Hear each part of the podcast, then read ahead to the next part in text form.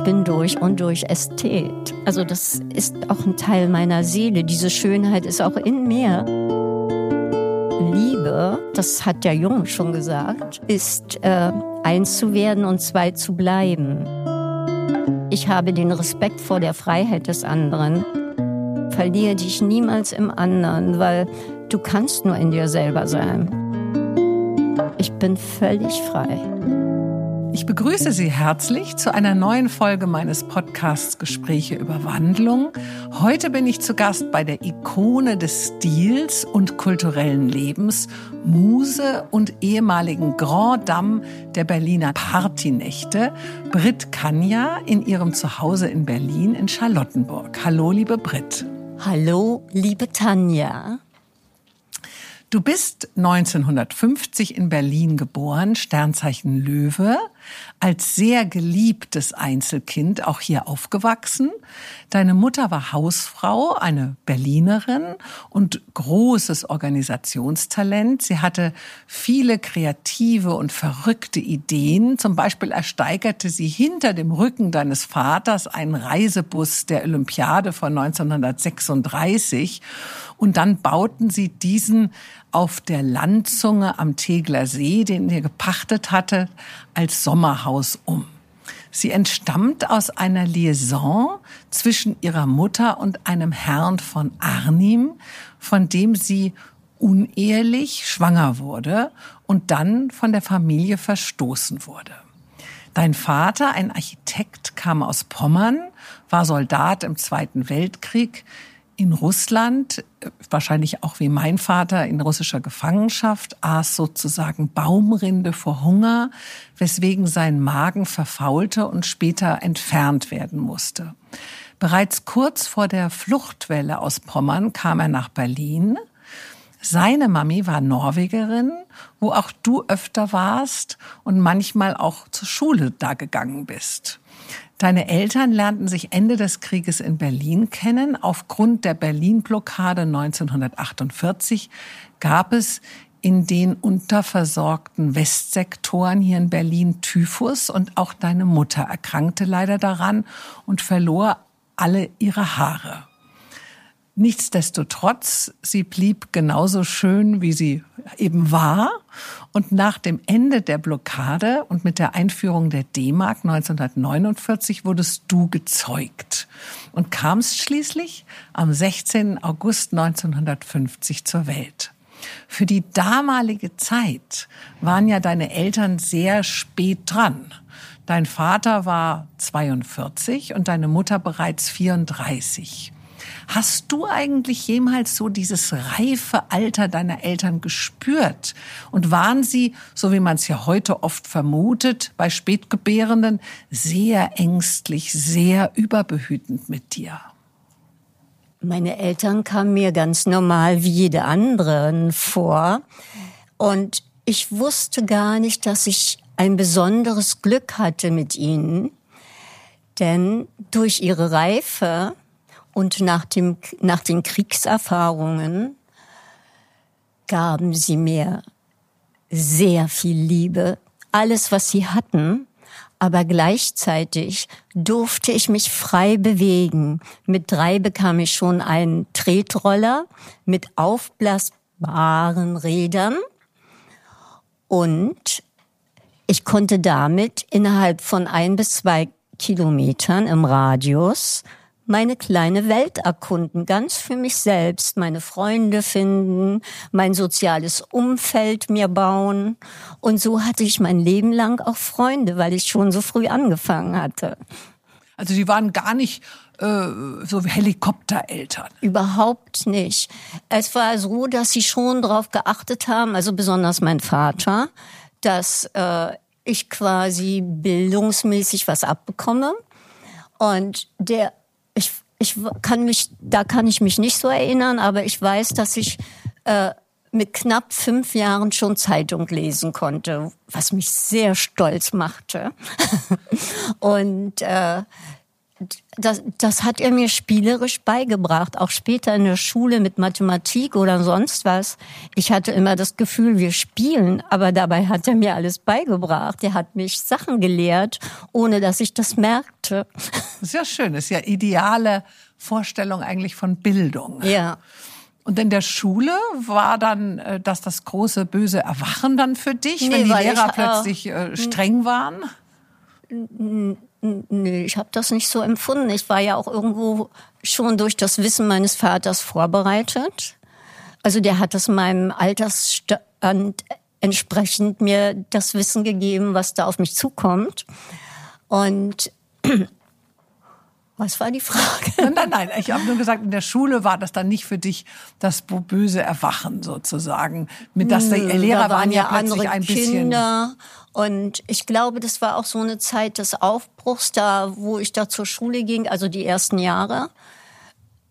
Äh, Also ich fand die Schule ganz toll. In welchem Stadtteil von Berlin war das? Das denn? war noch im Wedding. Und später seid ihr dann umgezogen. Ja.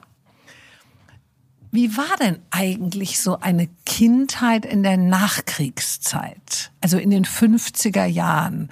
Also- Sprachen deine Eltern denn oft vom Krieg und deren Erlebnisse? Nicht. Überhaupt nicht. Also ich bekam von dem Krieg nur mit, wenn Besuch irgendwelche Freunde meiner Mutter oder meines Vaters zu Hause bei uns waren. Und dann fiel dann manchmal diese kriegstraumatisierten traumatisierten Gespräche kamen dann zu Worte. Und da bekam ich natürlich auch ganz große Ohren. Was ist überhaupt Krieg? Und äh,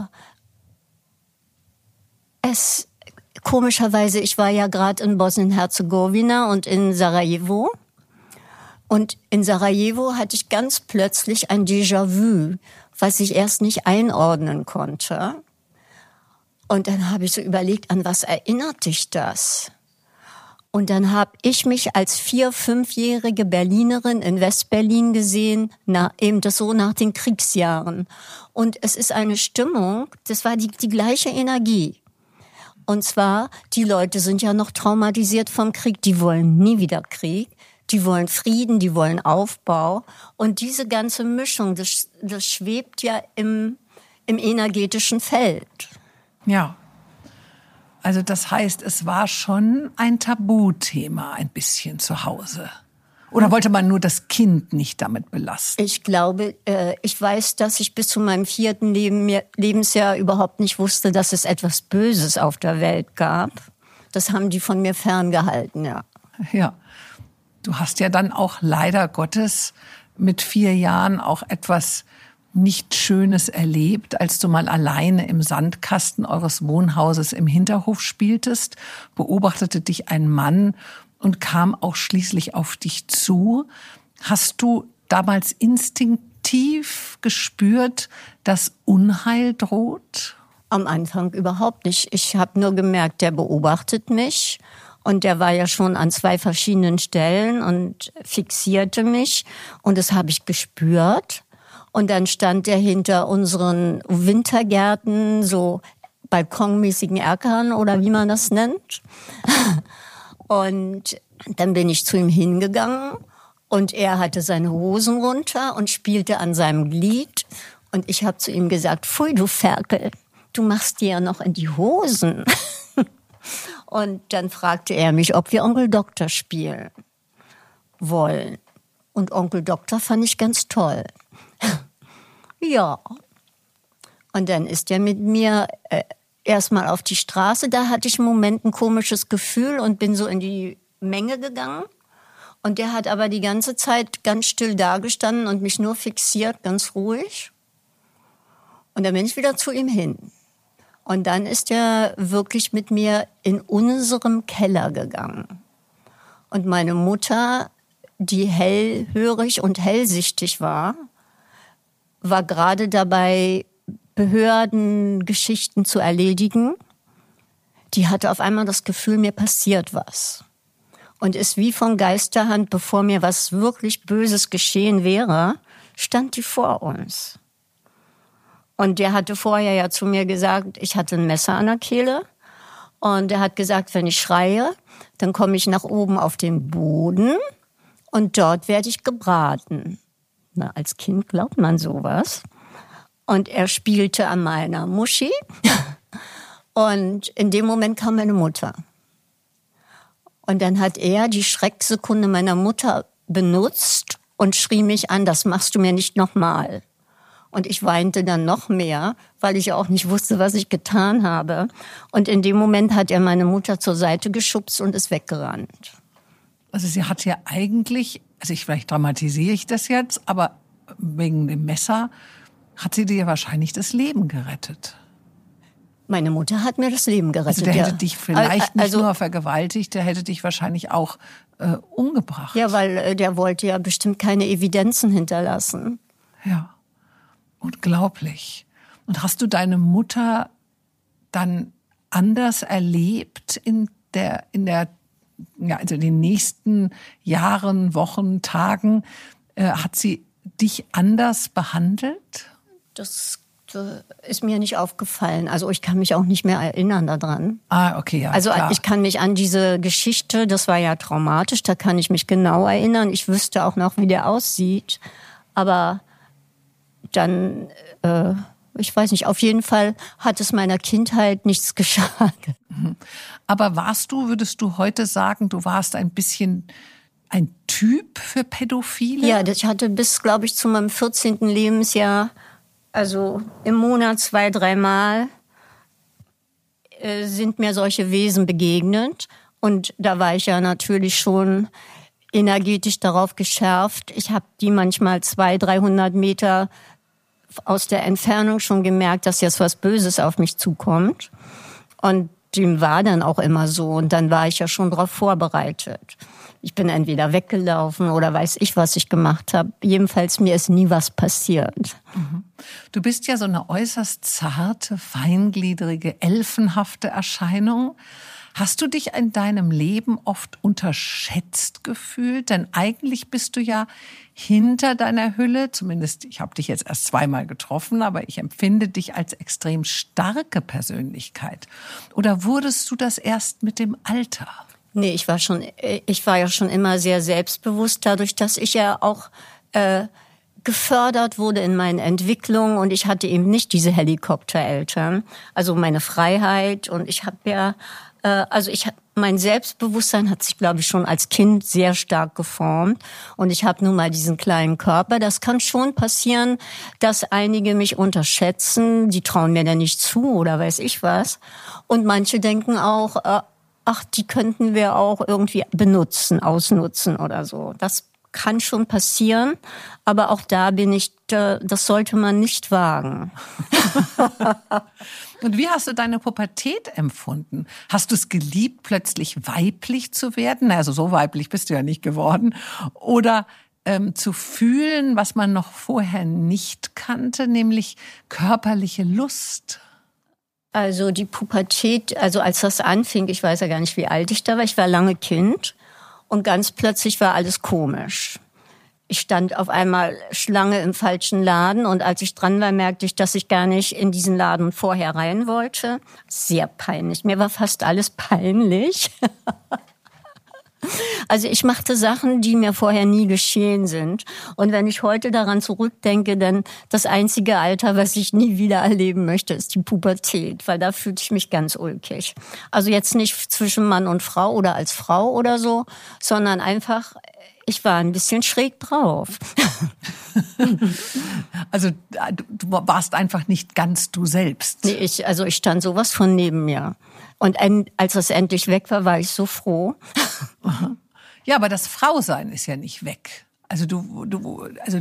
Na, ich hatte äh, auch so im Laufe der Pubertät wusste ich gar nicht so ganz genau, weil als Kind war ich ja auch ein bisschen Tomboy sozusagen. Wenn ich im Tor bei den Jungs stand, dann haben die immer gewonnen. Ich habe mich in die Bälle geworfen, wie so ein kleiner Terrier. Kann man sich bei dir gar nicht vorstellen. Und der nächste hohe Baum, den habe ich sofort anvisiert. Also ich war ganz wild. Und ich hatte als Kind immer mehr den Hang, ein Junge zu sein. Und ich war natürlich von außen sehr mädchenhaft.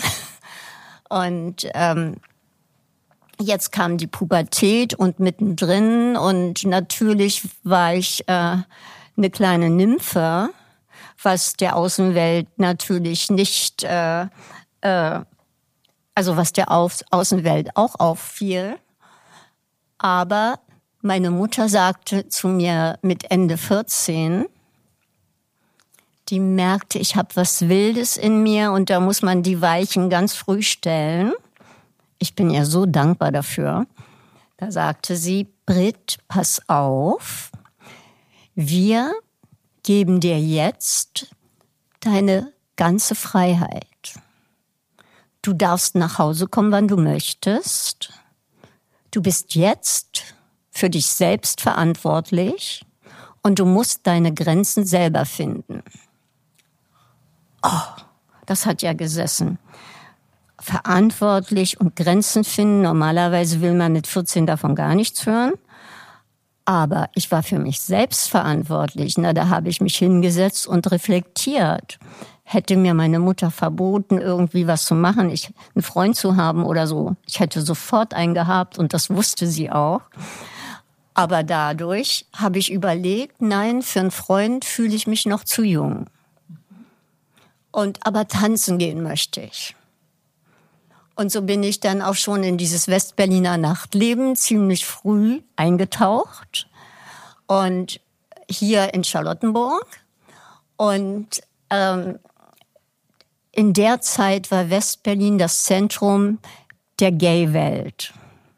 Also Nureyev und alle sind ja auf der Straße rumgelaufen und es war eine hochgradige Intelligenz, die hier war und gut aussah und modisch war und alles. Und Berlin war zu dem Zeitpunkt noch eine Modestadt. Also über den Kudamm zu gehen, ohne dass man sich irgendwo ein bisschen fein gemacht hat, das hat sich gar keiner getraut. Man flanierte. Und so tauchte ich auch in die Hetero- und Gay-Welt ein. Und eine Gruppe dieser Gays, die haben mich dann adoptiert. Und dann habt ihr sozusagen gemeinsam das Nachtleben erobert. Und ähm, kon du konntest ja, glaube ich, dieser Gay-Welt, darf man das eigentlich so nennen? Ich bin immer so ein bisschen. Ich würde ja äh, sagen ja, weil das ist ja was schön, ja, hört sich doch okay. gut an. Ja, ja, ich, ich bin immer so, äh, ah, ich, umso älter man wird, umso mehr verändert sich ja oft so die, die Ausdrucksweise und die ich Sprache. meine, Gay war ja früher einfach nur äh, so ausgelassen sein und und viele ältere Damen, besonders also Engländerinnen und Amerikanerinnen, they're really gay. Ja. also die verstehen darunter ausgelassen bis das Wort eben äh, sich anders platziert hatte. Ja. Aber diese Community, diese Gay-Community fühlte sich ja von dir mit deinem ungewöhnlichen Stil und deinem ungewöhnlichen Wesen, äh, also von dir sehr inspiriert und äh, haben ja sozusagen dir auch mh, hm, wirklich wie soll man sagen, so ein bisschen sind sie dir auch fast gefolgt. Also sie haben ähm, irgendwo sich auch innerlich erkannt gefühlt von dir. Und du wurdest ja auch ein bisschen wie so eine Art Wegweiser für diese Menschen. Was war denn im Besonderen das, was sie so sehr an dir fasziniert? Das kann ich ja nicht so beurteilen. Ich war viel zu jung, um sowas zu beurteilen. Aber im Nachhinein. Also, äh, die, was ich eben weiß, ist, die haben mich adoptiert, weil ich so expressiv und äh, wahrscheinlich auch bezaubernd in ihren Augen war. Und, äh, und ich fühlte mich einfach wohl in, in dieser Gesellschaft, weil die auch so kreativ und intelligent und guter Stil, guter Geschmack, alles war da. Ich habe ganz viel Wissen mitbekommen von denen. Und dieser Austausch und äh, natürlich meine Art, die, äh, die eben nicht in, in, in konventionellen Schienen gefangen ist, äh, hat die wahrscheinlich inspiriert. Und natürlich, ich war bestimmt auch eine Muse für die, aber ich habe das gar nicht so richtig wahrgenommen. Mhm. Ich war einfach nur ich. Mhm. Aber im Ich-Sein kann man ja normalerweise gar nicht so sehr sich auf den anderen konzentrieren. Manchmal muss man sich ja auch öffnen und muss auch achtsam sein. Ähm, ist das auch eine Gabe von dir gewesen? Also das kam ein bisschen später. Also ich glaube, ich war schon immer emphatisch, weil ich äh, bin sehr sensitiv für Schwingungen. Das kriege ich ganz schnell mit, auch wie sich jemand fühlt. Und äh, dadurch, dass ich ja schon von klein auf Freunde um mich hatte, also Menschen sozusagen um mich gesammelt habe, äh, fällt mir das auch nicht schwer, äh, Menschen zusammenzuführen. Mhm. Und äh, ich empfinde das auch als Geschenk, für mich selbst auch. Und ich denke, dass ich, bei mir ist es so, dass ich im Wir hier. Im Wir hier? Das also bedeutet, das heißt, dass ich im Wir, also Gemeinschaft, ja. und hier ist hier und jetzt. Ne? Immer, also für mich ist immer hier und jetzt. Also das ist die best, der beste Zeitpunkt, in dem ich lebe, ist jetzt. Mhm. Jetzt warst du ja in dieser Teenagerzeit, also Anfang der 60er Jahre. Mitte ähm, der 60er. Oder Mitte der 60er, also weil du sagtest 14, also 64. Ja, da war, das war 64, 65, ja. ja. Ähm, aber da war ja hier in Berlin schon die Mauer gebaut worden. 61 war genau. die gebaut. Hast du das in irgendeiner Form oder in einer Art und Weise wahrgenommen? Also ja, diese Wandlung. Ich, ich war gerade äh, bei der Schwester meines Vaters in, im Siebengebirge zu, in, in den Ferien und kam, glaube ich, zwei Tage später, kurz vor meinem Geburtstag, weil das war ja am 11. August, deswegen weiß ich, das war ein paar Tage vor meinem Geburtstag. Und dann habe ich im Fernsehen natürlich den Soldaten über den Stacheldraht springen sehen. Und äh, also so richtig habe ich das nicht verstanden. Da war ich, äh, ich wurde elf. Ne? Und äh, aber es war natürlich klar, auf einmal in meiner frühen, also bis zu diesem Zeitpunkt und besonders in meiner frühen Kindheit war Ostberlin für mich das Eisparadies, weil der Geldumtausch war ja eins zu vier. Und meine Mutter ist mit mir gerne in den Tierpark in Ostberlin gegangen. Und ich konnte Eis schleckern, so viel ich wollte. Weil es so günstig war. Eins zu vier, ja. Mhm. Ja kann man sich jetzt gar nicht so vorstellen, in, also in der heutigen Zeit, wenn man nur zurückblickt, weil man immer denkt, ah, das war doch bestimmt ganz kompliziert, darüber zu kommen und dann wurde man ja erstmal durchsucht und dann, oder äh, war das gar nicht so kompliziert? Nee, das war so, das, das gab halt, äh, äh, nee, da waren ja auch jetzt keine Grenzen in dem Sinne. Das gab nur so Wechselstuben, wo man das Geld umtauschte. Mhm. Also das ist das, woran ich mich erinnere. Also ich habe mich nie, kann mich nicht erinnern, dass wir an irgendeiner äh, Ausweiskontrolle oder sowas vorbeigingen. Das kam erst nach der Mauer. Aber noch mal ein bisschen später. Jetzt bist du Teenager, ein älterer Teenager vielleicht auch irgendwann mal. Hat man da als Westberlinerin oder überhaupt als Westberliner auch irgendwo sich von dem Ostberliner abgegrenzt oder war das gar kein ja, Thema? In, in, äh, in meiner Teenie-Zeit gab es ja für mich kein Ostberlin, weil das war ja hinter der Grenze und äh, diese Grenze durfte man ja gar nicht rein. Also ich weiß gar nicht, was da passiert ist, habe ich keine Ahnung gehabt. Also hat also, man hier gar nicht so viel drüber gesprochen und äh, also es war kein vielleicht, Thema. Vielleicht bei einigen schon, die Verwandte drüben hatten, aber wir hatten auch keine Ostberliner Verwandten und äh, also hm, da war halt die Mauer und das war's. Und die Teenie-Zeit war ja so extrem für mich. Erstmal gab es die Gammler mit den langen Haaren. Dann gab, nee, erst gab es die Beatniks, die dann schon in Schwarz rumliefen und äh, schon auch schon politisch wurden. Dann gab es die Gammler und dann gab es die Hippies und die Flower Power. Ich meine, meine Jugend war so spannend. Da war ja alles passiert in der Zeit. Da gab es ja den ganzen Wandel, Wandel, Wandel. Ich bin dann im Wandel gewandelt. ja, also das heißt, du hast, also ihr, gar nicht du ja. alleine, für euch war Mitgefühl für die Menschen, die jetzt sozusagen jenseits der Mauer plötzlich leben mussten. Das hatte man gar nicht. Doch, wenn man darüber sprach, schon. Dann, äh, also man hatte dann schon, äh, man, man fühlte äh, Mitgefühl in dem Sinne, dass sie nicht reisen durften, nicht raus durften, dass sie die Mangelware hatten. Das hat man schon mitgekriegt. Und äh, dass es halt auch Stasi-technisch, dass da Sachen passiert sind, die man sich hier gar nicht vorstellen konnte. Und Aber ansonsten habe ich natürlich mein freies Leben genossen. Mhm. Und du wurdest auch nicht in irgendeiner Form in der Zeit also unabhängig von der DDR, aber warst du ein politischer Mensch? Warst du eine also politische Jugendliche? Mit 17 fing es an. Ich wollte gerade zu einem so Gay-Hetero-Club gehen in der, in der Fasanstraße und musste den Kudamm überqueren. Das ging aber nicht, weil da war Demo. Also da fing da fing eben die 68er an. Ne? Und es war schon 67, wo die ersten Demos anfingen. Und ich war voll mittendrin. Ich wusste gar nicht, was da überhaupt los war.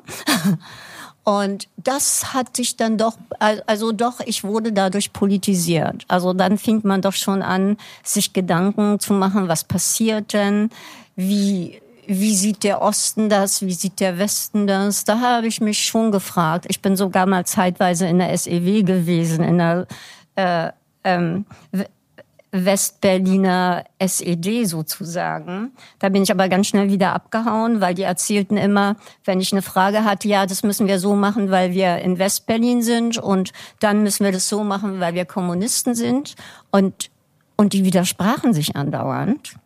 Und da habe ich dann ganz schnell gemerkt, nee, hier bin ich nicht richtig zu Hause.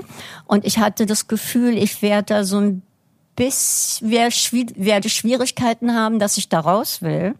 Da habe ich mir silberne, also es war ja auch äh, Flower Power Zeit. Ich habe mir silberne Sternchen auf die Augen geklebt, bin hingegangen und habe gesagt, ich trete jetzt aus, ich gehe jetzt nach Brasilien in den Urwald, weil ich Angst hatte, dass die mich sonst verfolgen würden herrlich. Aber sie haben dich ziehen lassen. Ja, die dachten, die ist so irre, die brauchen wir sowieso nicht. Bereits mit 14 hatte ich die legendäre Jazz- und Balletttänzerin Marianne Kipp einmal tanzen sehen. Ich glaube, es war im Big Apple Club. Nein, es war im Pimps Club. Am Pimps Club.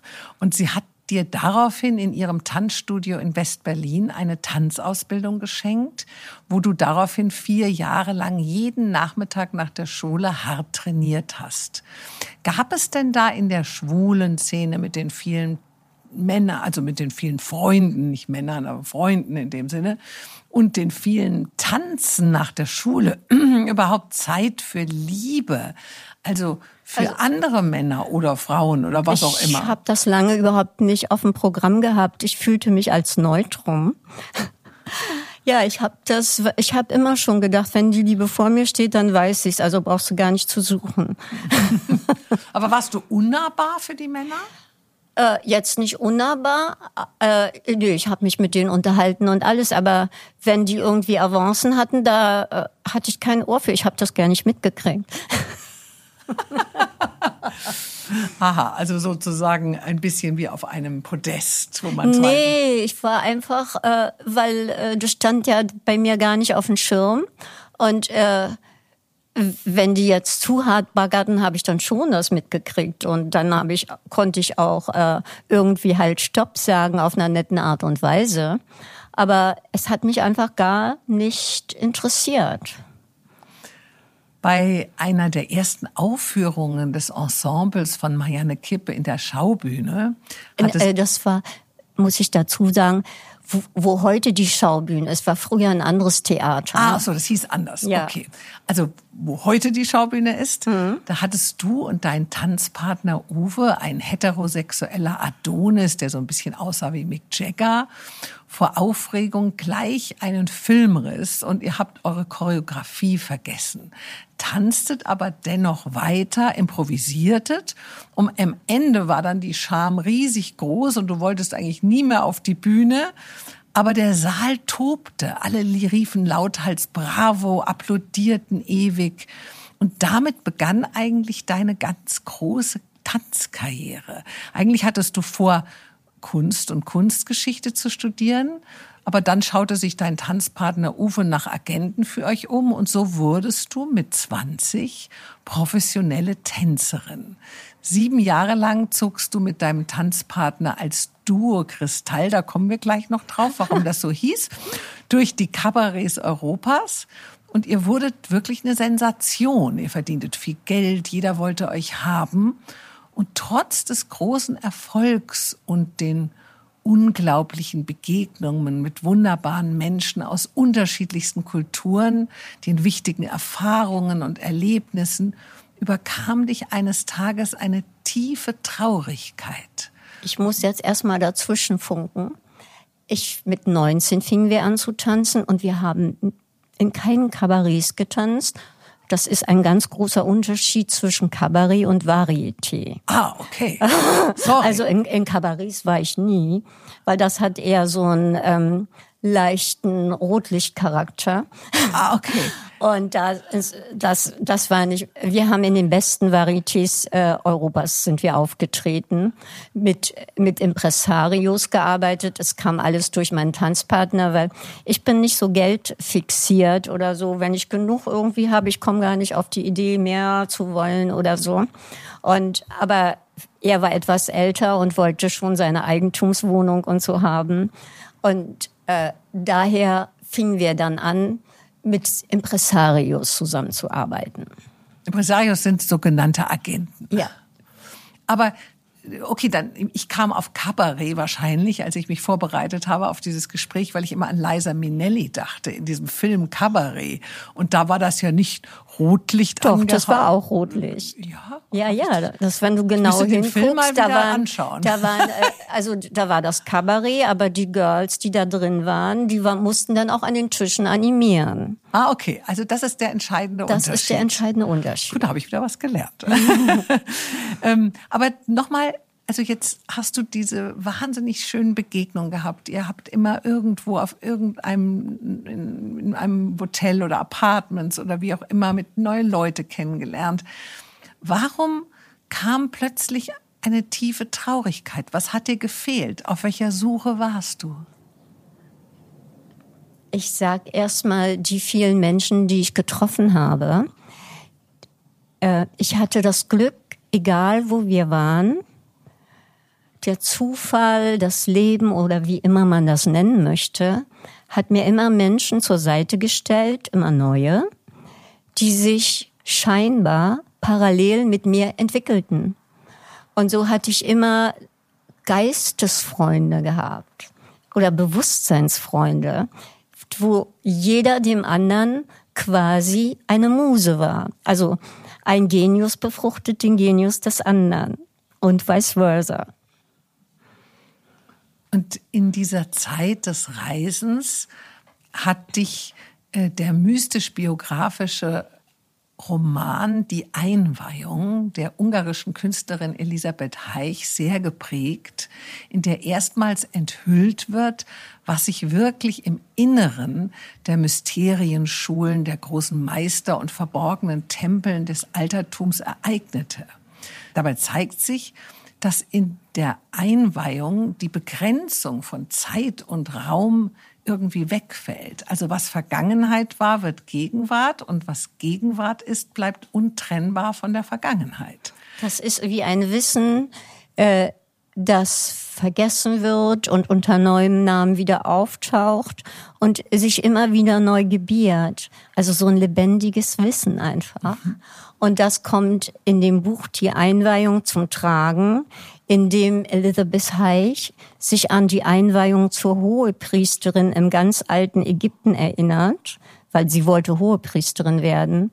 Und sie konnte sich an die gesamte Einweihung erinnern. Und wenn man in diesem ursprünglichen Buch, es wurden danach viele neue Bü Bücher aufgelegt, die von anderen dann geschrieben wurden und die dann etwas verfälscht sind. Aber in ihrem direkten Buch äh, macht man tatsächlich die Einweihung mit. Ich habe es gegoogelt, man kann es immer noch kaufen. Aber man muss gucken, dass man das aus den Anfang der 70er Jahre bekommt. Mhm, weil es dann nochmal abgeändert worden ist. Ja, das, ah, das ja. wurde bestimmt 10, 12 Mal umgeschrieben. Aber stellst du dir oft selbst spirituelle Fragen und ermöglichen dir die Antworten eine neue Sicht auf das Leben? Ich selbst und das Leben stellt mir diese Fragen durch Begebenheiten und äh, ich weiß nicht, man kann sozusagen aus meiner Sichtweise sagen, kennst du schon die Freude über die kommenden Herausforderungen auf deinem Weg? Das sind die Dinger, die dich so durchschütteln. Da musst du dich den Dingen stellen. Man kann natürlich auch weglaufen, denn wird man jahrelang, wenn man sich dem nicht stellt, die gleiche Nummer in Rot und Grün und Gelb erleben und kommt keinen Schritt weiter. Es ist gut, sich den Herausforderungen zu stellen, weil nur dadurch wird man auch im geistigen Bewusstsein, sogar in seinem Gemüt. Man lernt sein Gemüt besser in nicht unter Kontrolle, sondern in den Griff zu kriegen. Man zügelt es. Ne? und äh, von daher freue ich mich natürlich über jede Herausforderung, die mir im Leben kommt. Natürlich komme ich manchmal auch alleine auf Fragen. So ganz plötzlich beschäftigt mich was.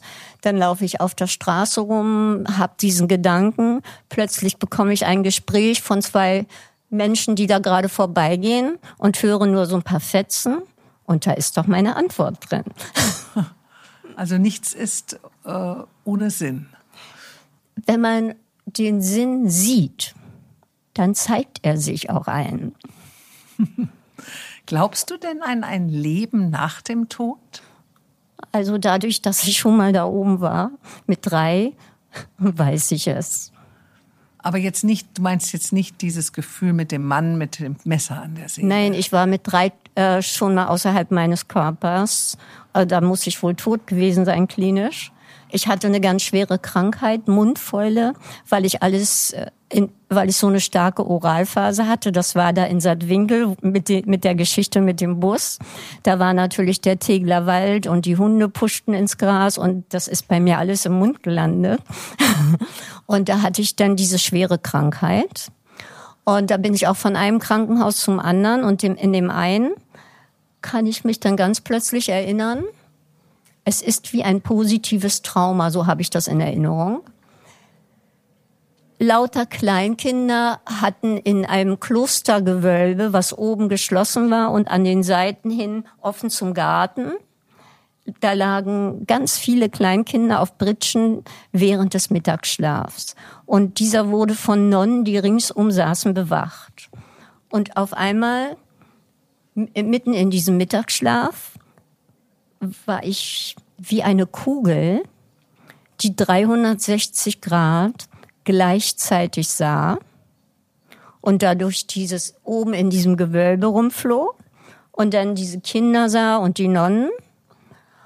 Und ich weiß ja nicht, wie viele, welchen Bruchteil einer Sekunde ich da draußen war, weil für mich war das ja eine Ewigkeit da draußen.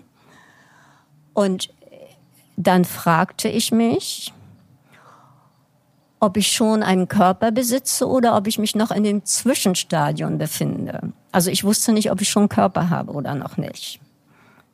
Und in dem Moment war ich hunderte von Tausenden von Jahren alt. Und dann war ich plötzlich wieder in diesem dreijährigen Körper. Und das vergisst du ja nicht. Das ist ja äh, nicht, dass es mir Angst gemacht hatte. Im Gegenteil, es war ja ein schönes Erlebnis. Und ich hatte jetzt diesen Körper wieder.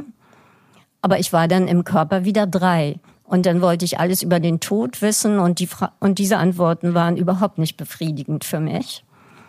Und mit neun fing ich an zu überlegen, wenn ich alles verneine, also das ganze Leben, das Sein, die, dieses Wunderleben, wenn ich alles verneine, was wäre das Erste, was ich erfassen kann? Und dann kam mir die, der Gedanke Bewegung. Ja, das denke ich ja heute noch. Wenn man die Theorie des Urknalls verfolgt, ist das ja auch eine Bewegung. Und äh, ich denke es heute noch, dass es Bewegung ist. Und äh, überhaupt dieses Leben, dieser Atem, der in diesen Körper eingehaucht wird. Ich meine, gibt es ein größeres Wunder? Und deswegen nenne ich es nicht Gott, sondern ich nenne es die Kraft hinter dem Atem. Sehr schön. Und ist dir das dann nochmal in deinem Leben passiert? In der Form nicht. Aber mir, äh, ich habe öfter mal Träume, also nicht so oft, aber manchmal, die mir was zeigen. Auch einmal habe ich geträumt, als ich gerade zurückkam nach Berlin. Also ich war ein paar Monate hier äh, in, Ber in Berlin wieder und vorher in Amerika. Und ich habe so über, es war kurz vor Weihnachten und ich habe überlegt, oh mein Gott, ich habe ja jetzt nicht mehr so viel Geld, jetzt muss ich mir mal was einfallen lassen. Und dann habe ich geschlafen und im Schlaf habe ich geträumt, ich spiele Lotto. War richtig eine starke Eingebung. Und ja, habe ich am nächsten Tag wieder vergessen. Und ich wollte Einkäufe für meine Verwandten für Weihnachten machen und laufe so um die Ecke und stehe auf einmal vor diesem äh, Nachbar-Lotto-Geschäft. Und ich habe noch nie in meinem Leben vorher Lotto gespielt. Und stehe davor und denke, Mensch, du hast ja geträumt, dass du Lotto spielst. Und dann bin ich da rein. Da mussten die mir das erklären. Und dann habe ich zwei Kästchen ausgefüllt und habe den abgegeben. Äh, da hatte ich schon Bob gekannt, mit dem ich später das 90 Grad gegründet hatte. Und wir, das war noch bevor wir überhaupt mit, mit dieser Tanzstelle und 90 Grad anfingen. Und wir waren irgendwie in Kreuzberg unterwegs und ich bekam so fürchterlichen Hunger und war völlig unterzuckert. Und da waren wir in so einer angesagten, damalig, damals angesagten Pizzeria. Und dadurch, dass ich so ein Hunger war, habe ich überhaupt nicht so richtig darauf geachtet, was ich esse. Und ich bin wahrscheinlich auch durch die Krankheit meines Vaters so geboren, dass ich gar kein Fleisch oder Fisch und, und Essig und so eine Sachen kann ich nicht essen, da werde ich todkrank. Und jedenfalls, ich habe Notchis gegessen und da war Fleisch drin. Habe ich aber auch gar nicht gemerkt. Ich bin zu Hause und ich war todkrank. Und dann war ich die ganze Woche so furchtbar krank. Und am Sonnabend konnte ich äh, manchmal aus der Agonie erwachen, so die Fernbedienung zum Fernseher anmachen. Und ich erwachte gerade aus der Agonie und, und machte die, die Fernbedienung an. Und da wurden gerade die gezogenen Lottozahlen gezeigt. Und äh, ich stand ja auch, während ich die, diese Zahlen da schrieb, das war ja für mich eine ganz große Herausforderung. Ja, was für Zahlen denn? Und da habe ich so meine Lieblingszahlen und Geburtszahlen, also den Klassiker, gemacht. und die kannte ich ja. Und jetzt wurden die Zahlen gezeigt. Ein richtiger, zwei richtige, drei richtige, vier richtige, fünf richtige. Jetzt wusste ich dann wirklich nicht mehr, ob ich im Delirium tremens war oder nicht. und äh, dann rief ich auch meine Mutter an. Ich hatte also fünf richtige mit Zusatzzahl. Und, äh, und die meinte, ja, stimmt. Und hier kommt ja der Clou an der Geschichte. Dadurch, dass ich vorher nie Lotto gespielt hätte, wäre ich nicht krank geworden, hätte ich das vergessen. Also ich, ich hätte niemals geguckt, was für Lottozahlen. Ich hätte das völlig vergessen, dass ich da einen Lottoschein ausgefüllt habe. Nur dadurch, dass ich krank war und in dem Moment die Lottozahlen gezeigt wurden, äh, hatte das wahrscheinlich auch einen Sinn, ne? wie alles so seinen Sinn und wie haben hast kann. Du gewonnen? Das waren 27.970 und noch was D-Mark, ja. Wow, das war damals ja wirklich. Das war ja, richtig also ich habe eine richtig gute Spritze bekommen. Unglaublich. Ja, weil auch eine, eine schöne Fügung. Das manchmal ja, wie, die, wie, wie das in einem Traum passiert. Oder ich habe einen ganz engen Freund und äh, den habe ich ein halbes Jahr vorher im Traum gesehen. Also ich träume, liege da im Bett und sehe da neben mir so jemand stehen und finde den ganz toll. Da bin ich auch ein bisschen heiß geworden. Und dann sagte eine Stimme, aber kein Sex. Und ich dann, oh. und, äh, und wir hatten gerade eine Markteinführung für Pommery gemacht.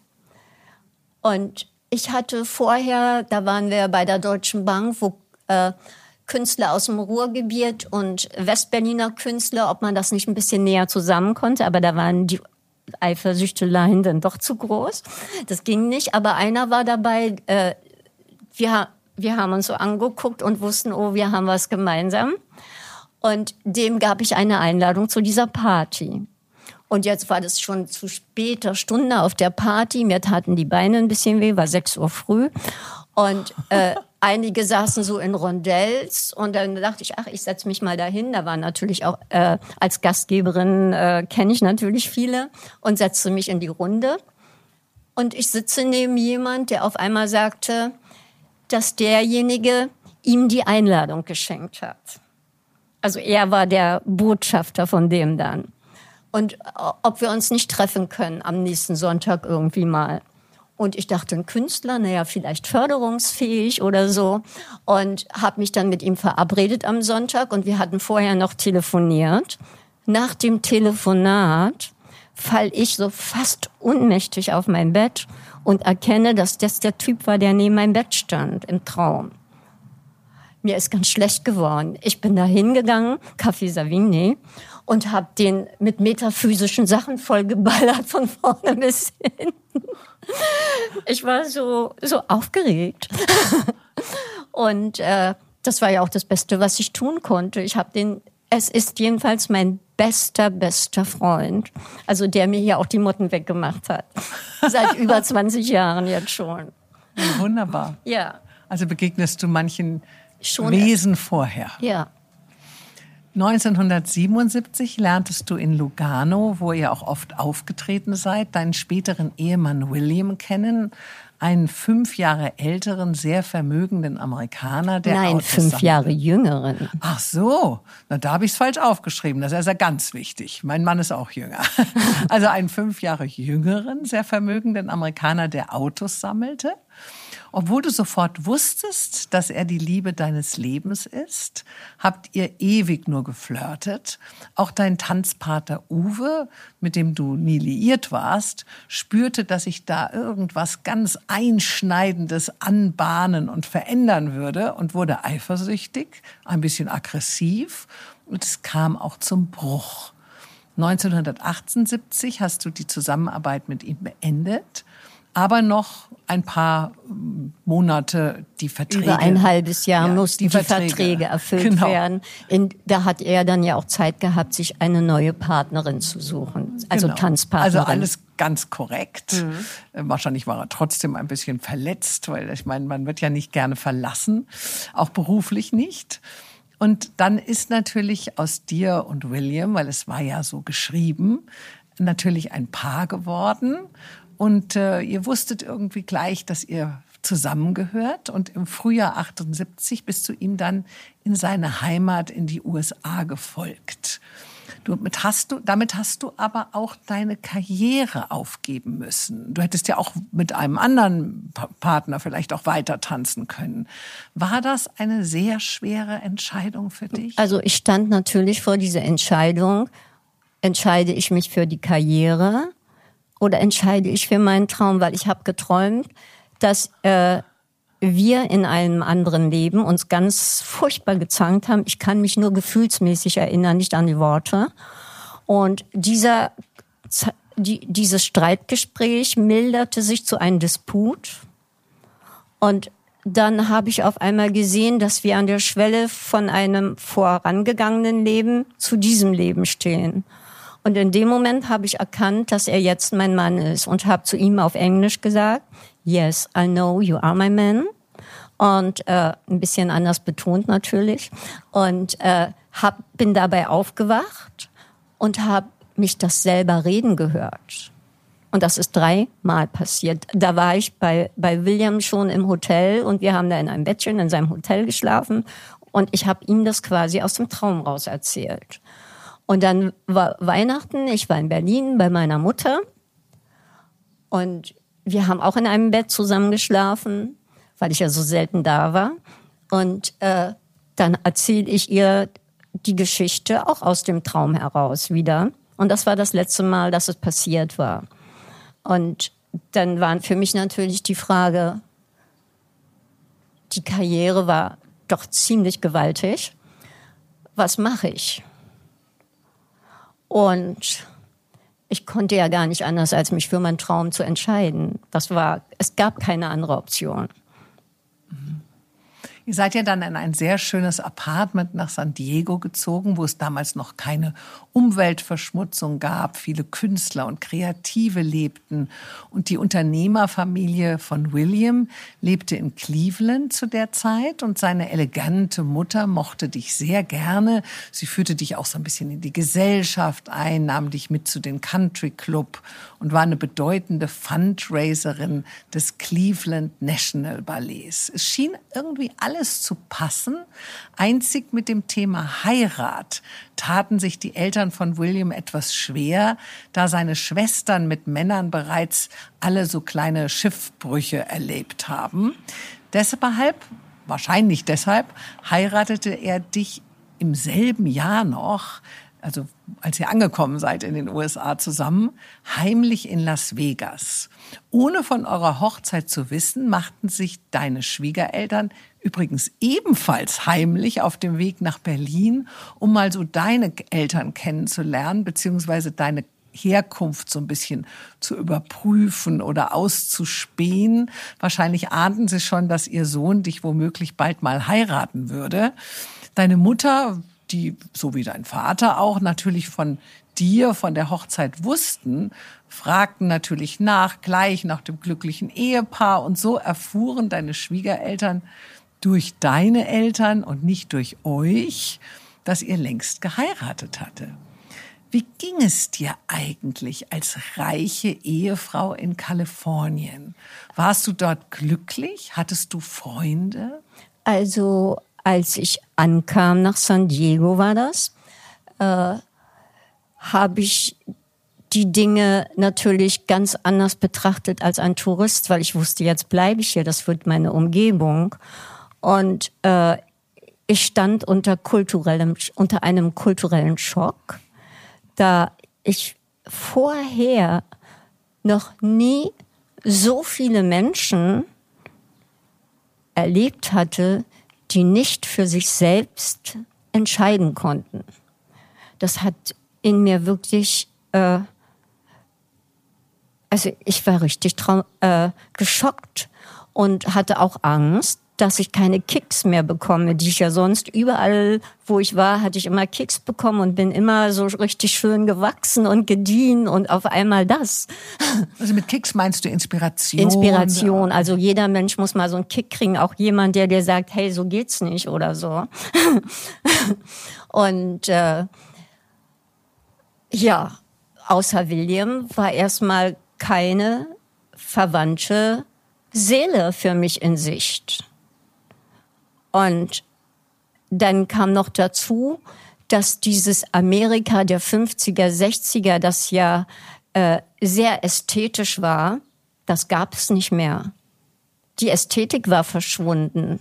Das Plastik äh, im, in, in der Kleider und Farben, die nicht zusammenpassen. Und ich bin durch und durch Ästhet. Also das ist auch ein Teil meiner Seele. Diese Schönheit ist auch in mir. Und das tat mir ein bisschen weh. Und äh, sonst gehe ich über die Straße. Ich bin nicht jemand, der das Negative sieht. Ich weiß auch, das ist da.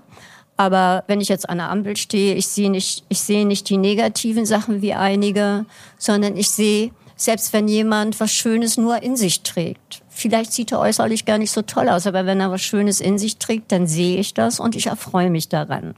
Also ich sehe nur die guten Sachen. Das also, hast du dort nicht gefunden? Nee, das hatte ich gar nicht gefunden. Und äh, dann, äh, da, da, also ich hatte ja zwar William, aber äh, man braucht ja auch ein soziales Umfeld. Also ich bin jetzt nicht trautes Glück heim allein oder wie das heißt. nicht oder, Frau am Herd. Nee, und, nicht, äh, und nicht nur pärchenmäßig unterwegs, das geht nicht. Also wenn ich, wenn ich äh, einen Partner habe, dann wissen viele gar nicht, wenn die mich von draußen sehen, dass das mein Partner ist, weil ich eben, ich finde das Pärchengehabe, das gehört nicht zu mir. und äh, weißt du, ich, ich denke einfach, Liebe das hat der Jung schon gesagt, ist äh, eins zu werden und zwei zu bleiben. Und man darf den anderen nicht besitzen, besetzen oder sonst was, und, sondern ich habe den Respekt vor der Freiheit des anderen. Und wenn man sich liebt, dann kommt man ja auch gar nicht auf komische Gedanken, sondern da ist man aus freien Stücken einfach zusammen. Und warum soll ich dann da Angst kriegen oder den anderen irgendwie hinterher schleichen oder weiß ich, einige machen das ja gerne. Und ähm, Nein, ich, äh, ich lasse den Menschen so und wenn es nicht passt, dann passt es eben nicht. Dann geht es das Leben weiter. Also ich bin äh, natürlich, the first cut is the deepest. Beim ersten Schmerz, da habe ich auch ganz schön gelitten, aber dann wurde ich frei. Mhm. Ich bin völlig frei. Das heißt, äh, ich bin an nichts mehr verhaftet. Ich kann auch mein ganzes Leben ohne Mann glücklich leben und glücklich sterben. Oder wenn er kommt, ist dann natürlich noch ein bisschen besser, aber es muss nicht sein. Weil dieses Ideal, was uns so gesellschaftlich vorgegaukelt wird, wo viele denken, das muss so sein, das ist eine Illusion. Sondern entweder ist es da oder ist es nicht da. Und es geht nur darum, dass du wirklich dich auch in der Seele mit jemand anders verbinden kannst. Everything else Frauen können ja öfter erleben, dass der Mann sie nur geil findet. Das ist auch nicht so schön, wenn man das erfährt. Weil dann ist man ja selber trotzdem nicht geliebt, sondern nur der Körper. Also ich brauche das auf Augenhöhe. Ne? Mhm. Also könnte man rückblickend sagen, du warst nicht glücklich in Amerika. Nein, das kann man gar nicht sagen. Ich war am Anfang nicht glücklich. Also was heißt nicht glücklich? Also ich war gepuzzelt. Aber dann schon nach einigen Wochen, das war gar nicht so lange, bin ich dann so äh, nach, La also ich lebte auch in La Jolla, so ein Stadtteil von San Diego, der, man natürlich. der super schön ist. Und da haben die Fußgänger auch äh, das Recht, über die Straße zu gehen, wann sie wollen. Da müssen die Autos halten. Herrlich. Und dann nicht auch Julio Iglesias? La Jolla. Ja, ich dachte, Julio Iglesias wohnt da, glaube ich, auch. Das kann gut sein. Ja, weil ich habe mal mit einem Model gearbeitet, die seine Freundin damals war in den 80er Jahren. Mhm. Und die ist dann immer wieder zurück nach La Jolla. dorthin, weil er dort eben lebte. Es also ist wunderschön. Es ist ein, ein, ein Fleckenparadies. Also dagegen ist Hollywood oder Beverly Hills, das ist, äh, kann man nicht vergleichen. Also La Jolla ist was ganz Besonderes. Und äh, jedenfalls, äh, wie, wo war ich? Du das, wie du das dann doch schön gefunden hast oder ja, dich so, arrangiert genau. hast mit genau. Amerika. Also ich bin gerade in La Jolla unterwegs und gehe in so eine Boutique und da gefällt mir so ein junges Mädchen, die war damals 21 und äh, wie sich später herausstellte, hat sie sich gerade vorgestellt und wollte vor ihrem neuen Chef glänzen, dass sie auch Deutsch spricht. Und so hat sie mit mir Deutsch gesprochen. Sie war ursprünglich aus Holland, Mariolene. Und äh, ich fand sie ganz toll und bin am nächsten Tag gleich wieder hingegangen. Und wir wurden dicke Freunde. Die Geschichte von Marjolin war, ihr Vater war in Holland Pilot und äh, pensioniert und er hätte in Holland sehr viel Steuern zahlen müssen. Deswegen sind die nach äh, La Jolla ausgewandert. Und sie ist frühmorgens mit, ihren, mit ihrer gesamten Kleidung in den Swimmingpool gehopst und hat gesagt, sie käme nicht eher da raus, bevor sie zurück nach Holland fahren. Also die war genauso drauf wie ich.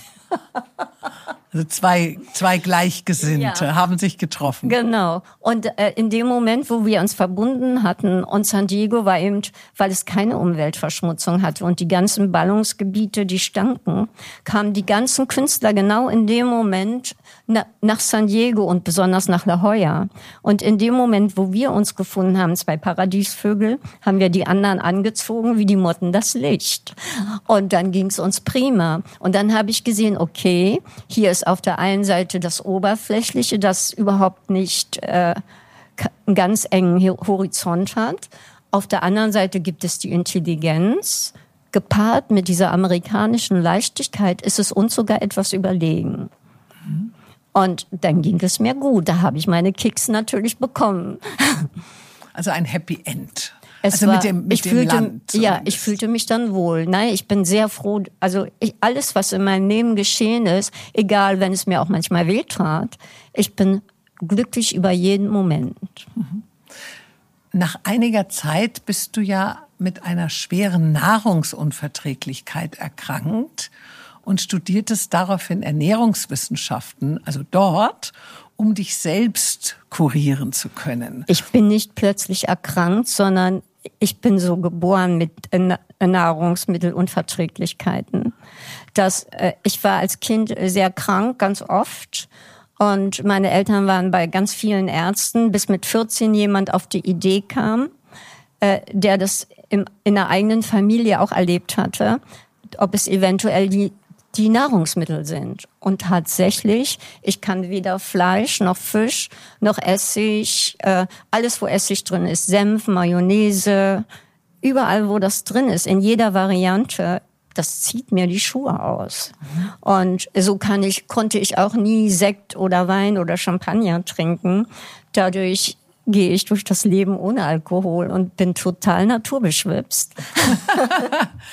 also gut, du hast also zumindest aufgrund dieser Krankheit, drücken wir es so aus, diese Ernährungswissenschaften studiert. Genau. Und hast du dir damit helfen können?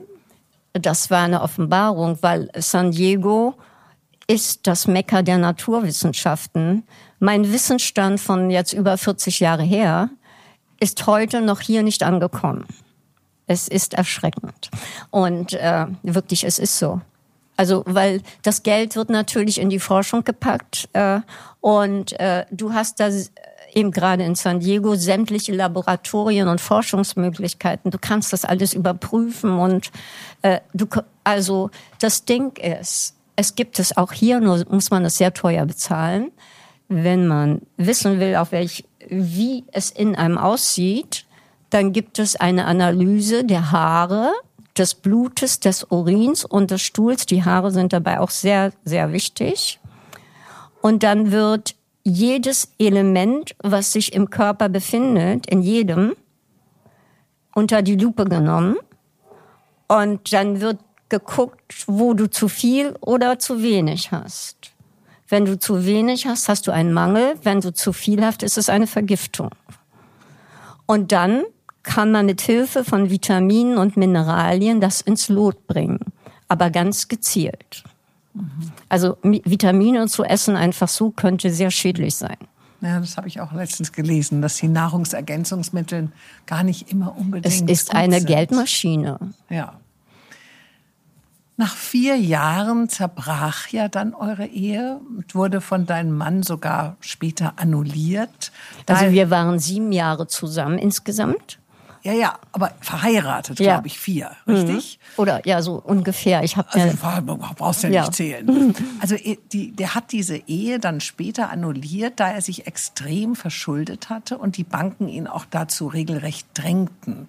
Er hatte nämlich zu Beginn eurer Ehe eine Firma mit dem Handel von wertvollen alten Autos gegründet und wurde von seinen Mechanikern betrogen und saß am Ende auf unverkäuflichen Unfallfahrzeugen.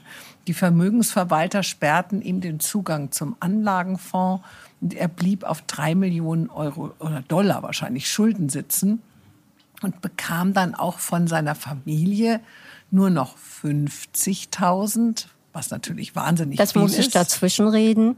Es gibt einen Familienfonds, ja. Der ist nicht aufkündbar, den bekommt jeder alle drei Monate ja. der Inflation angepasst ausgeschüttet. Und äh, dadurch, dass es der Inflation angepasst war, ich weiß nicht, wie, wie es heute war, aber damals waren es 150.000 Dollar alle drei Monate. Ja, also 50 das war, im Monat. Ja, und das war dann das einzige Geld, was ihm zur Verfügung stand, weil sämtliche anderen Fonds, die von vier äh, Leuten verwaltet werden von Bank an, von, mhm. von, von Bankern, äh, die seine Mutter hat er sperren lassen, weil er eben innerhalb von genau. einem Jahr drei Millionen Dollar verloren hatte. Und dadurch wurde es ihm gesperrt. Und für ihn war das natürlich, er wusste auch nicht um den Wert des Geldes und wie man damit umgeht, weil er war ja fünf Jahre jünger als ich. Das war auch zwischen uns ein Problem. Denn er musste ja durch Sachen durch, die ich schon längst bewältigt hatte. Und ich hatte vorher nie eine Beziehung. Aus heutiger Sicht würde ich natürlich anders damit umgehen. Aber damals war das, ich war einfach verwundert. Ne? Ja, natürlich. Aber ihm stand dann sozusagen auch aufgrund dessen, dass das Geld nicht reichte, also das, was er bekam, um die Schulden alle zurückzubezahlen, stand ihm das Wasser sozusagen ein bisschen zum Hals. Und ähm, ohne einen Anteil am Vermögen deines Mannes im Gepäck bist du ja dann 1982, 83 zurück nach Berlin gezogen. Mit deinem letzten Groschen hast du gerade noch das Übergepäck beim Weiterflug in London bezahlen können und bist dann völlig mittellos erstmal bei deiner Mutter eingezogen. Dein Vater war kurz zuvor gestorben und eigentlich wolltest du ja deine Mami trösten, aber plötzlich warst du es, die Hilfe brauchte. Warum wolltest du nicht kämpfen, also deinen Mann nicht verklagen? Warst du in einer Art Schockzustand?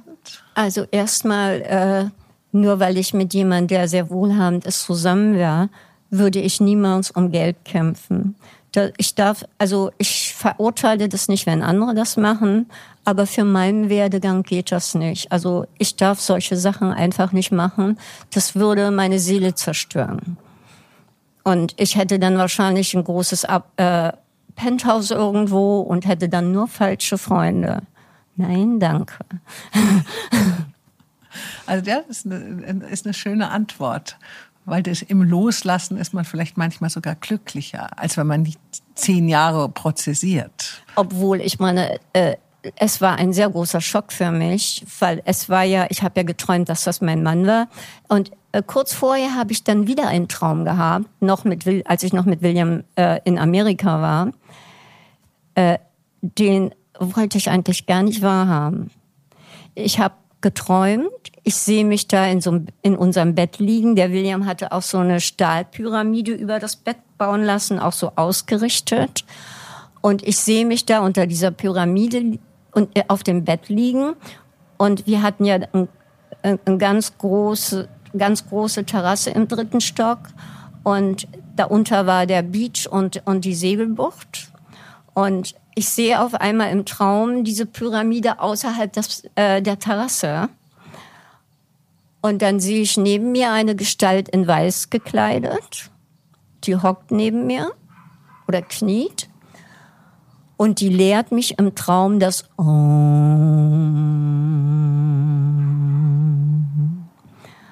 bis ich das konnte. Und dann wollte die Gestalt so sich wegdrehen und drehte sich vor dem Weggehen nochmal zu mir um und hauchte nur so im Vorübergehen, du hast dich getäuscht. Und damit hat sie mich alleine gelassen, diese Gestalt. Und dann bin ich aufgewacht und denk, was war das denn? Und ich wollte gar nicht drüber nachdenken. Ich habe mich getäuscht. Wo habe ich mich dann getäuscht? Also es kam heraus, für mich auch später erst, ähm, dass wir Karma abbauen mussten aus einem vorherangegangenen Leben. Und ich glaube, das haben wir geschafft, weil wir haben uns zwar aneinander gerieben, hatten aber irgendwo trotzdem den Respekt nicht verloren. Und ich glaube, wir haben so viel voneinander gelernt durch die Dinge, durch wir durchgegangen sind. Es gab keinen Stillstand, was bei vielen ja passiert. Der war bei uns, das war bei uns nicht der Fall, sondern wir haben uns ständig auch gezopft, aber ständig äh, entwickelt. Und bis zu diesem Punkt, äh, das musste ich natürlich auch erstmal verstehen, warum das jetzt vorbei war. Da hatte ich ein bisschen zu knabbern dran. Also ich konnte fünf Monate nicht schlafen. Das war mein erster Cut. Und äh, bis ich dann wieder zu mir fand und dann konnte ich loslassen. Dann konnte ich alles loslassen. Und ich bin so dankbar, dass ich loslassen konnte, dass ich da nicht in dieser Endlosschleife hängen blieb. Und äh, dann konnte ich das Leben auf, auf einer ganz anderen Ebene betrachten. Also ich sehe, dass viele Menschen sich festbeißen und haben wollen. Aber sein ist die Geschichte. Sei, sei du selbst. Verliere dich niemals im anderen, weil du kannst nur in dir selber sein. Und wenn es passt, dann passt es. Und wenn nicht, let it go. In love, in peace. Du hast ja keine Kinder. Wolltest du denn je welche haben? Also irgendwie habe ich schon ganz früh gedacht, dass, also eh, als ich so 20 war, da fing das ja auch an mit der Umweltverschmutzung und zu viele Menschen auf der Welt. Das ging ja durch die ganze Presse. Also man wurde damit konfrontiert und ich war ja auch ein polit politisierter Mensch. Also ich wusste ja, was auf der Welt geschah. Und äh, da habe ich gedacht, ne, eigentlich gibt es schon so viele Menschen, warum sollte ich da auch noch einen zusetzen? Obwohl ich blieb immer gesund, um mich offen zu halten für die Option. Aber es gab nie den Mann, mit dem ich das hätte machen können. Und von daher, also, äh, also ich vermisse nichts, ich, weil ich bin mir auch selber genug in mir. Und dadurch, dass ich äh, ein soziales Umfeld habe, das ich liebe und die mich lieben, geht's mir natürlich wunderbar. Mit der räumlichen Veränderung, also rückkehrend aus Amerika, kam ja auch eine berufliche. Zuerst schien alles ein bisschen holprig. Du verkauftest Rosen im Café Käse, wolltest eine Tanzschule eröffnen, für die William dir 7000 Mark schickte, aber die Baufirma Firma dich dann betrug und pleite ging. In dieser Zeit war es auch in Berlin en vogue, schwarz zu tragen und so ein bisschen auf andere herabzublicken. Du warst aber irgendwie ganz anders, wurdest zu der schillerndsten Figur des Berliner Lebens, nämlich eine berühmte und renommierte Partyelfe, so nennt man dich anscheinend hier auch.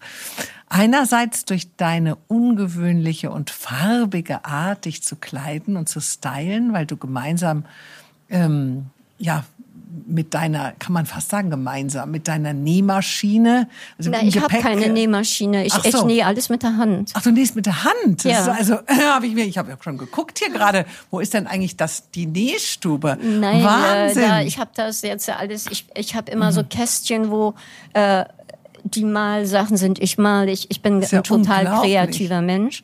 Und ich habe natürlich auch meine Action, wo die ganzen Nähutensilien ja. sind. Ja, ich hab, ich die habe hab ich jetzt, äh, die wollte ich hier nicht so rumfliegen lassen. Und hier hängt ja gerade was, was noch genäht werden ja. muss für morgen Also früh. unglaublich. Also wenn, wenn jetzt, leider kann man es nicht sehen, aber weil man weiß, wie perfekt deine Kleidung ist, denkt man nicht, dass sie mit der Hand genäht ist. Aber wahrscheinlich ist die wahre Kunst, ich habe auch Modedesign studiert, in dem Handnähen. Das heißt ja nicht umsonst Haute Couture und Haute Couture ist mit der Hand genäht. Ja, stimmt. Ähm, also einerseits warst du ja diese, diese schillernde Person optisch, aber andererseits hast du auch unheimlich ähm, ja, Renommee bekommen, weil du gemeinsam mit Bob Young die legendäre Tanzstelle an verschiedenen Orten in Berlin und schließlich im 90 Grad Club in Berlin Schöneberg kreiertest und inszeniertest. Eigentlich war das 90 Grad nur so ein bisschen als Provisorium für deine spektakulären Themenpartys gedacht doch dann entwickelte sich der neue Club so heftig, dass schon bald eine wirkliche Institution daraus wurde. Der Rest ist Geschichte. Also es war nicht äh, am Anfang waren das nicht nur meine äh, meine Partys, sondern gemeinsam haben wir das alles gemacht. Und später habe ich dann meine eigenen Partys gemacht. Okay. Am Anfang haben wir nur gemeinsam Partys gemacht. Ja gut, aber deine deine hm. Handschrift war natürlich schon erkennbar auch damals. Ja. War das denn letztendlich, würdest du sagen, dein gefeines Gespür für den Menschen und deine Gabe des Zusammenwirkens von verschiedenen Gesinnungen, welches dich so erfolgreich hat werden lassen? Ich denke schon, weil während meiner ganzen Tanzzeit, jeden Monat woanders, habe habe ich immer Menschen zusammengeführt, ohne mir dessen bewusst zu sein. Und wenn ich irgendwo mal wiederkam, dann haben die gesagt, seitdem du weg warst, war wieder alles auseinandergefallen. Und ich habe irgendwie erstmal gar nicht verstanden, worüber die überhaupt reden. Weil das war mir so eine Natur, dass ich darüber gar nicht nachdachte. Und dann ist mir aufgefallen, irgendwann, als ich hier war erst, dass ich ja eigentlich die Gabe habe, Menschen zusammenzuführen.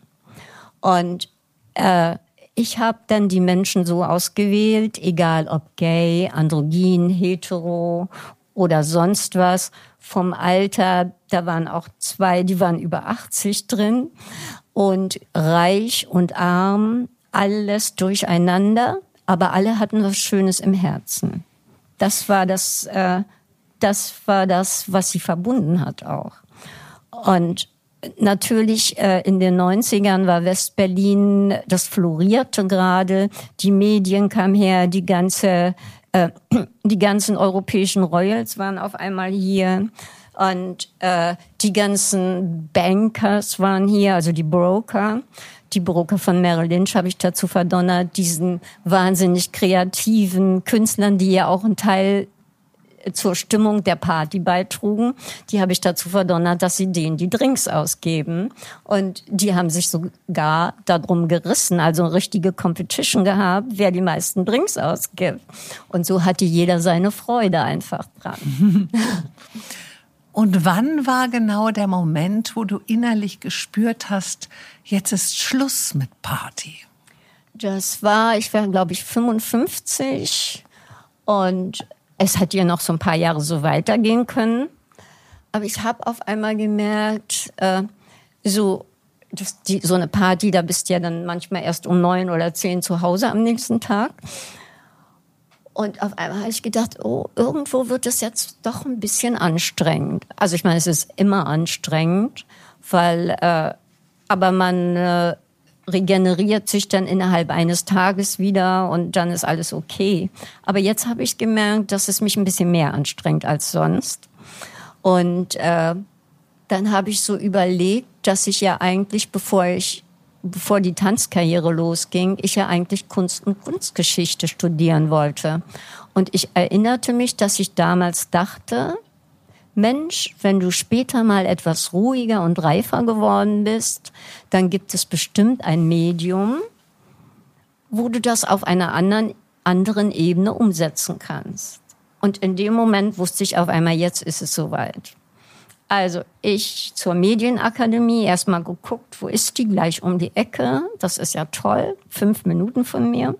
Ich dahin, ohne jegliche Vorkenntnisse. Manchmal habe ich aber auch eine Chupse.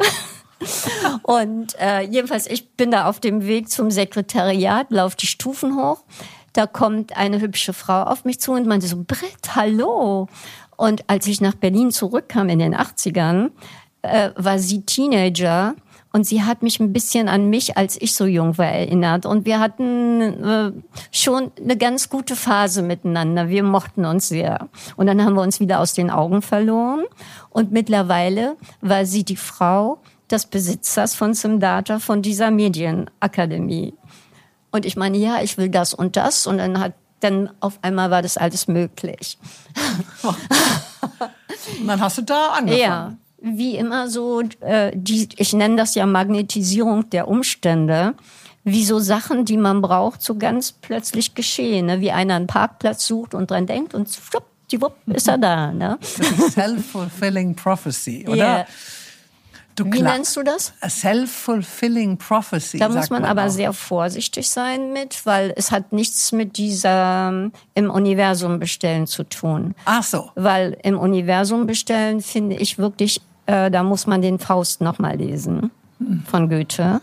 Weil das ist tatsächlich eine Seele verkaufende Geschichte. Da wird dir auch alles gegeben, aber aufgepasst. Zu einem Preis. Zu einem Preis. Nein, diese äh, Materialisierung der Umstände, die geschieht von aus dem Leben heraus. Das ist der Magnetismus, den du selbst ausstrahlst. Der, was ich will, was wissen und schon passiert irgendwas. Es ist kein Bestellen im Universum. Das Universum ist kein Supermarkt. Und da muss man sehr, sehr vorsichtig mit umgehen. Mhm. Wirklich, ich kann das nur appellieren. Du kleidest und stylst dich ja heute immer noch sehr individuell und besonders. Du sitzt gerade auch vor mir mit einem wunderschönen Hut, tollen Ohrringen, einem bezaubernden Kleid. Also du hast auch immer meistens, oder zumindest so, ich erlebe ich dich nur mit Kopfbedeckungen und also du bist immer in meinen Augen sehr perfekt. Man muss immer ein bisschen aufpassen, weil man sich schnell in deiner Gegenwart so ein bisschen fühlt, äh, oh Gott, vielleicht sollte ich mich auch mal ein bisschen schicker machen. Ähm, also du wirst bestaunt, du wirst bewundert, du wirst gesehen. Kann ein solches Image eventuell auch manchmal zur Bürde werden? Oder glaubst du, dass das auch dazu führt, dass man sich, also du dir keine Nachlässigkeit erlaubst? Ich denke einfach, das kommt auf den Einzelnen an. Und äh, ich kann nur sagen, wie ich damit umgehe. Also ich bin halt äh, Künstler durch und durch und ich wache auf also ich weiß nicht einen Tag vorher, was ich anziehe. Also morgen bin ich Jury beim Polo, da musste ich mir schon was zurechtlegen, also was noch genäht werden muss. Wie hinten auf dem Bügelbrett ja. liegt etwas knallrotes. Naja, du wirst oh. wieder auffallen. und äh, und ich mache mich schön, nicht weil ich die Schönste sein möchte, sondern weil ich das Leben so zelebriere und ich bin fahrabhängig, also die einzige Abhängigkeit, die ich mir leiste, ist die von Farben, Formen und Materialien. Da habe ich ein ganz extremes Gespür für. Also es ist eine Gabe. Das, die ist mir in die Wiege gelegt worden. Und dieses Geschenk zelebriere ich auch jeden Tag. Und ich freue mich darüber. Und meine Sachen sind nicht teuer. Ich hole die Secondhand. und sehe dann, und es sind nur schöne Materialien. Plastik kommt mir nicht an die Haut. Also du nähst nicht alles selber ich, ich muss das ja verändern, weil ich äh, von Natur aus einen zarteren Körperbau habe als die Norm. Ja. Manche denken auch, ich würde nichts essen. Nein, nein, ich esse ganz viel. und, äh, und da muss man lernen, mit umzugehen. Und die Kopfbedeckungen haben eine Bewandtnis. Dadurch, dass ich so zart bin, die Hände, ist auch mein Kopf kleiner als die der Norm. Und wenn die Kleidung etwas stärker wird, dann kann ich ganz schnell aussehen, ohne Kopfbedeckung, wie ein Vögelchen, das aus dem Nest gefallen ist. Und so fing das äh, mit Tüchern und mit Kopfbedeckung an. Da habe ich meinen Kopf einfach ein bisschen größer gemacht, um die Proportion. Also wenn nichts da ist, die Proportion stimmt total an meinem Körper aber sie knallen in der Masse natürlich raus, weil sie so zart sind. Ich kenne auch niemanden, der so, der so aussieht wie ich. Also in die, mit, mit dieser Körperform. Ne? Mhm. Und, äh, und so musste ich ja schon mit 14, wo ich nicht überhaupt nicht nähen konnte, wow, in der Schule gab's immer so hässliche Sachen zum Nähen, da durfte ich dann immer malen, weil äh, mit, mit so hässlichen Sachen, da hatte ich gar keine Lust zu nähen. und, und auf einmal war ich in der äh, so 14, 15 und äh, in der Kinderabteilung wollte ich auch nicht kaufen. Da bin ich in, zu den Trödlern hießen die Secondhand-Läden damals noch. Also zu den Trödlern gegangen, habe da gestöbert und habe ein paar schöne Sachen, so à la Bonnie and Clyde oder sowas gefunden. Und dadurch, dass ich nicht nähen konnte, musste ich da erstmal mit Sicherheitsnadeln von innen arbeiten. Ich hatte manchmal 100 Sicherheitsnadeln lange, lange vor Vivian Westwood an meinem Körper. Und manchmal sind die ja auch aufgegangen und haben gepiekt. Und dann fing ich an mit ganz großen Stichen, die waren auch krumm und schief teilweise und sind auch manchmal aufgegangen. Und dann wurden die Stiche immer feiner und immer gerader. Und dann konnte ich auch in Schnitte einaufgreifen auf einmal. Und ganz plötzlich konnte ich aus den Sachen mir meine eigene Couture schaffen. Mhm. Also ich wurde mein eigener Designer. Aber ich muss trotzdem noch mal nachhaken mit der Nachlässigkeit. Also gibt es dich jetzt auch mal, dass du hier runtergehst und was einkaufst schnell und man dich vielleicht gar nicht erkennt, weil du eben einfach ganz normal nee, im T-Shirt und der auch, Jeans. Äh auch, auch, nee, äh, ich besitze nur Sachen, die mir gefallen und ich, be ich besitze auch nur Sachen, in denen ich mich bewegen kann und ich besitze auch einige Sachen, die ich einfach mal so überstülpen kann. Also dieses Kleid wäre ja auch so ein Teil. Ja, es ist so schön. Das ist aber, aber sehr schick. Ich brauche es einfach nur überstülpen. Also so ne? gehst du auch dann zum Bäcker? Ja, logisch. Okay. Ich bin, wie ich bin. Seit 2014 arbeitest du ja auch als Model. Also du hast erst mit 64 eigentlich angefangen, als Model zu arbeiten. Na, ich hatte früher schon immer kleine Jobs gehabt. Also ich habe öfter schon gemodelt, auch für große Kampagnen auch schon. Aber ich habe ja das 90 Grad, also mein anderes Leben gehabt. Und auch als Tänzerin habe ich öfter mal gemodelt. Also immer nur so. Ja, aber ich äh, meine jetzt so richtig professionell. Nee, professionell fing ich erst, erst mit, äh, also 2014 wo, wo an. Wo andere ja. längst aufgehört ja. haben haben, fängst du an? Ja, ich wurde entdeckt Ach. ganz plötzlich. Und das, äh, es kam, ich wurde ja auch, äh, äh, ich wurde ganz plötzlich entdeckt für, für, für, für eine Schmuckkampagne, also als Testimonial. Und das ist eingeschlagen. Und dann äh, hatte ich Günther kennengelernt, also Günther Krappenhöft. Krappenhöft, ja. Mit dem ich ganz viel zusammen mache, einer meiner liebsten Freunde auch. Man muss vielleicht den Hörern kurz erklären, wer Günther Krappenhöft ist. Also auch eine Stilikone wie du. Du magst aber nicht, dass man Stilikone sagt. Du willst ja Ikone des Stils sagen.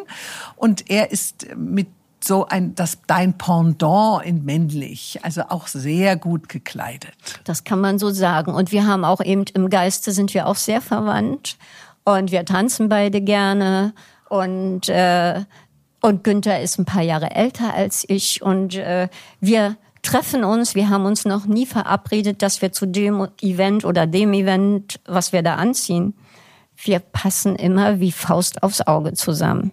Das ist nicht wahr. Wir müssen schon richtig drüber lachen. Ne? Aber ihr werdet ja auch manchmal zusammengebucht für schöne Events, Veranstaltungen. Ja. Ihr seid dann sozusagen die Stargäste.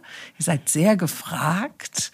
Ähm, hast du denn manchmal Angst, dass dir das Alter in die Quere kommen könnte? Nee, über, über so eine negativen Gedanken mache ich mir keine Gedanken. äh, warum sollte ich auch? nee, das ist so, to think is to create. So fängt schon mal an. Also so wie man denkt, äh, das ist eine das ist eine Kraft, die ausstrahlt. Und wenn man negativ denkt, kannst du wirklich sicher sein, dann passiert dir auch was Komisches. Und wenn du denkst, ich verliere den jetzt, dann verlierst du ihn auch dann richte lieber deine Gedanken auf das Konstruktive. Was könnte ich machen, dass wir zusammen, dass, dass wir was gemeinsam finden, anstatt irgendwie einen anderen Gedanken zu haben. Das bindet natürlich. Aber wenn es nicht sein soll, dann soll es auch nicht sein und das sollte man auch annehmen.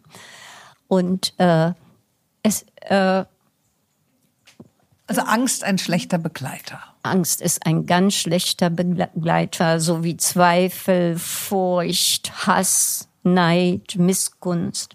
Das sind alles Höllen. Und man vergiftet sich selber damit. Das, ich kann nur alle appellieren, die in so einer Hölle sind, entscheidet euch ganz bewusst in eine andere Richtung, ins Konstruktive. Weil wenn ich mir immer sage, oh, ich kann es nicht, dann kannst du es auch nicht es ist immer gut zu versuchen. Und jeder Anfang ist holprig. Also ich, wenn ich mir, wenn ich mir was wünsche, was ich mache, kann ich das ja nicht gleich sein, sondern das ist ein Weg dahin. Und äh, zum Beispiel, als ich anfing mit den fünf Tibetern und selbst als Tänzerin, ich konnte die Übung erst nicht machen. Und dann habe ich mir selbst gesagt, ich freue mich an den kleinen Fortschritten. Und ich weiß nicht, dann waren die Fortschritte auf einmal ganz schnell da. Ganz plötzlich konnte ich das. Und zuerst habe ich auch gedacht, ob, ob ich das schaffe. ja, man schafft es. Sehr, schön, sehr schöner Gedanke, dass man eben auch nicht neidisch, eifersüchtig und dann natürlich auch missgünstig ist. Das ist, äh, das äh, nimmt ein jegliche Form des, äh, des guten Miteinanders. Weißt du, da ist in deinem Hinterkopf dann irgendwas anderes. Mhm. Und es ist so schade, dass Menschen sich damit selber ihr Leben versauern und dadurch auch immer einsamer werden. Bist du nie eifersüchtig gewesen? Nee, ich kenne das nicht. Das ist, ich bin ja ein Kind der Liebe. Und als ich so eben Teenager wurde und ja äh, durch Twiggy, die auf einmal en vogue war und dann war meine schlanke Figur, die so ein bisschen Audrey Hepburn-mäßig ist, auf einmal auch ganz en vogue. Und ich bekam ganz viel Neid von außen und ich kannte ja den Neid nicht. Da habe ich erst gedacht, ich war ja noch so jung, ne? Da habe ich gedacht, mit mir stimmt was nicht. Ich habe immer geguckt, was kann das sein, warum, wieso, bis ich begriffen habe, dass die neidisch auf mich sind. Und dann habe ich mir gesagt, okay, äh, ich beziehe das nicht persönlich, weil das ist in, das geht in deren Köpfen vor. Ich habe damit nichts zu tun.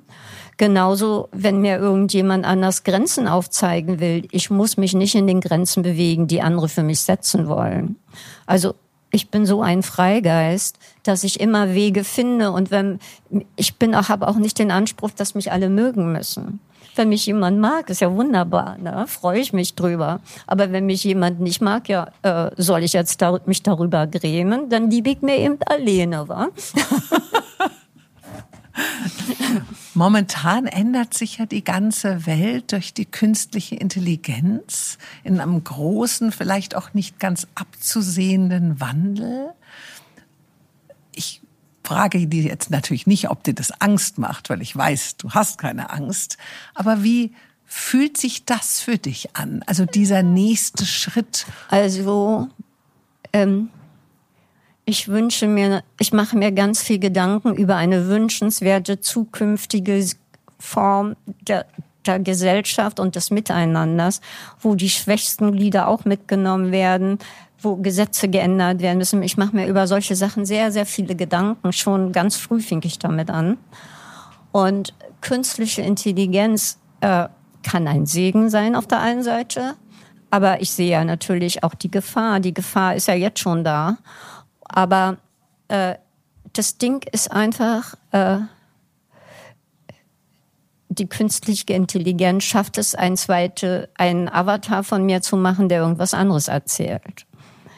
Das ist, ich hoffe, dass die Ausstrahlung im Endeffekt, die man vielleicht auch der künstlichen Intelligenz zufügen kann, aber es gibt eine besondere Kraft, die, die einen beseelt.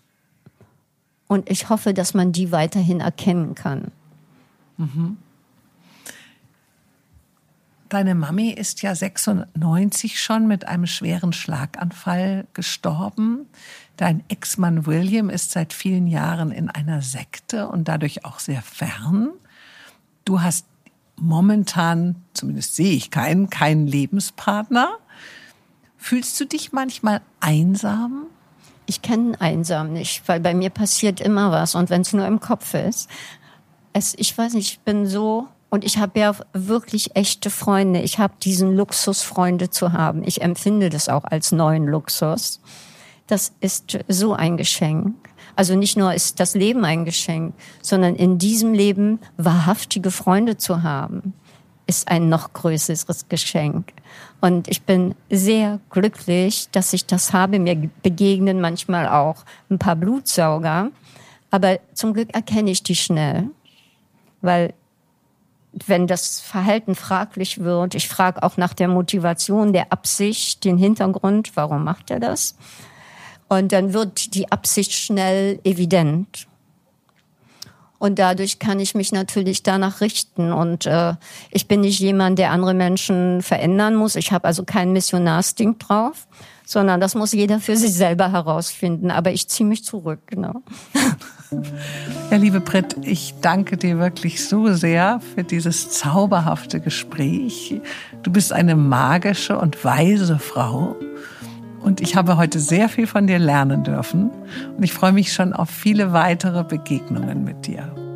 Tanja, es ist mir eine Freude, dass du solche Antworten mit deinen Fragen aus mir herausgelockt hast. Und ich freue mich auch. Wir gehen ja jetzt essen. Da haben wir noch etwas Privates zu reden. Und ich bin auch sehr glücklich, dass du in mein Leben gekommen bist. Danke. Ich dir. danke dir sehr.